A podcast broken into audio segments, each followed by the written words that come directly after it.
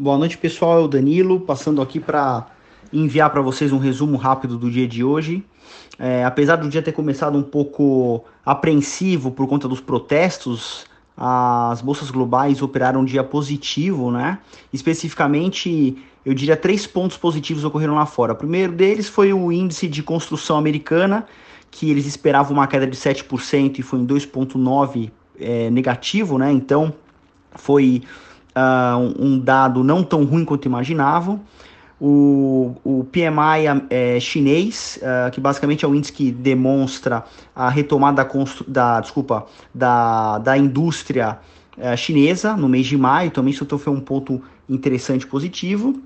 E, de uma maneira geral, a possibilidade de reabertura, mais informações saindo sobre a reabertura econômica ao redor do mundo, né? Aqui especificamente o dólar fechou uma ligeira alta de 0,93, 5,37 é, reais por dólar. A bolsa fechou em 1,39% de alta, com 88.600 pontos.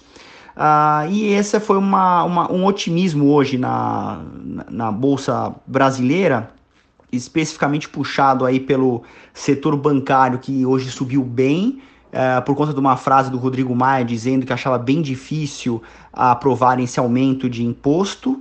Uh, especificamente falando da Via Varejo, hoje subiu forte no mercado, de 8,31%, por conta de uma casa de análise uh, que recomendou as ações para compra. Né? E falando também do setor aéreo, que foi um setor muito positivo, as ações da, da Gol, por exemplo, subiram 8,56%, uh, especificamente por conta da possibilidade de retomada uh, da economia, abertura gradual, já essa questão de flexibilização e também uh, relacionada ao assunto dessa ajuda do governo para as companhias aéreas.